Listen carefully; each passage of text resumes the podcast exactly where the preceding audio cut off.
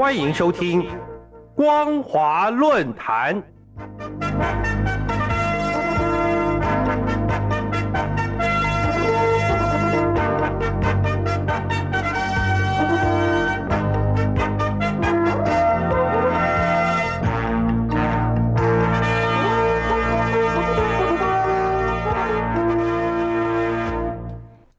各位听众朋友，您好，欢迎收听今天的光华论坛，我是金晨。今天的论坛主题为两岸心灵契合，系于大陆的民主改革。各位听众朋友，中共目前正在召开第十四届全国人民代表大会、中国人民政治协商会议全国委员会。除了国务院人事改组和组织调整受到关注以外，未来五年中国大陆的经济发展方针。以及对应国际变局和台海情势的谈话，也是举世瞩目的焦点。不过，中共最高领导人习近平在人大政协两会的闭幕仪式上，重申中共在两岸关系的既有政策，对他之前所昭告的两岸同胞心灵契合，并没有提出突破性的具体指示。倒是新任国务院总理李强公开表明，要让更多台胞台企赴大陆。不仅愿意来，而且融得进，有好的发展，似乎有意借着重启两岸交流往来，为两岸关系开创春暖花开的新局。除此之外，这次中共国务院人事改组，有几位新任的部门领导都具备了福建背景的政治历练，例如新任国务院副总理何之峰、国家发展和改革委员会主任郑山杰、退役军人事务部部长斐金佳等人。过去都是因为福建的地缘关系，都曾经跟台商有过交涉互动的经验，对两岸相关的事务并不陌生。而新任国台办主任宋涛，则在最近面会台湾工商界参访团体时释放善意，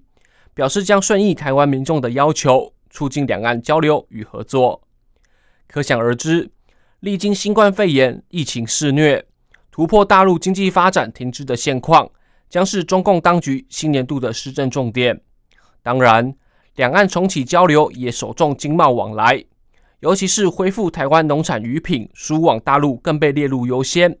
是中共官员口中尊重台胞意愿与需求的项目。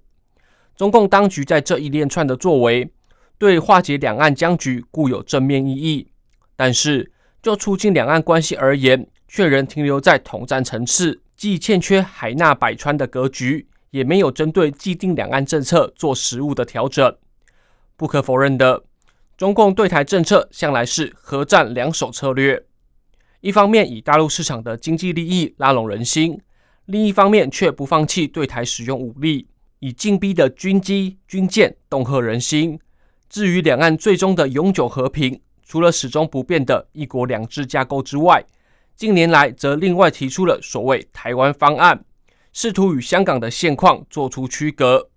其实，自从香港实施特区国安法以来，不但“一国两制”对香港的承诺失信，也让世人更加看清中共践踏法治、限缩香港自由的蛮横行为。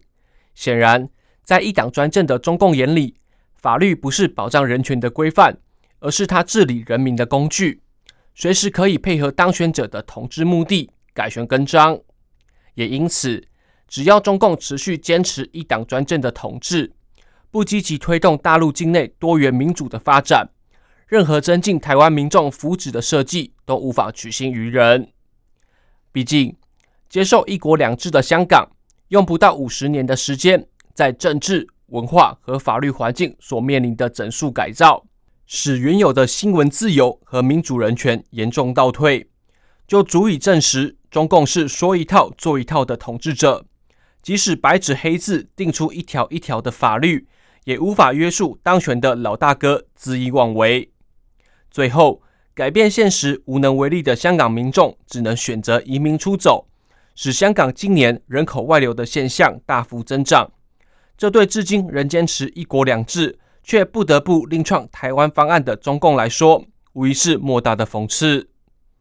必须指出的是，只要提及两岸关系的终局发展，中共当局总是不忘连接到民族血缘，并且将两岸同和列为民族伟大复兴的目标。不过，优越自大的民族主义往往走到武力扩张的道路。过去发动两次世界大战的军事强权，最初是包着民族伟大荣光的外衣，后来却把自己民族带向万劫不复的战争。历史的阴间不远，对内信奉枪杆子出政权的中共政权，如今为实践枪杆子出霸权的中国梦。不但在两岸之间操弄核战两手策略，也不惜与民主人权的普世价值对立，使两岸累积的互信基础遭到破坏。这对两岸关系的发展实在是有害无益。一国两制在香港实行的结果显示，只有容许异议人士拥有言论自由的政府，才可能包容两制的正常运作。否则，在中共中央集权的强力压制下，两制只是过渡到一国的权宜措施，并非维持既有现状不变的终局。如果推动两岸心灵契合，确实是中共领导人念兹在兹的主张，那么尊重台湾社会制度和生活方式，不但是两岸和平发展的必要条件，大陆境内民主改革的过程，更是维持台湾既有政经体制所不可或缺的保证。唯有这样。才有可能取得台湾民众的信任，进一步推动两岸心灵契合，迈向国家发展现代化的新里程，实现民族融合可长可久的伟大复兴。今天的论坛题目为“两岸心灵契合，系于大陆的民主改革”。我是金城，我们下次再见。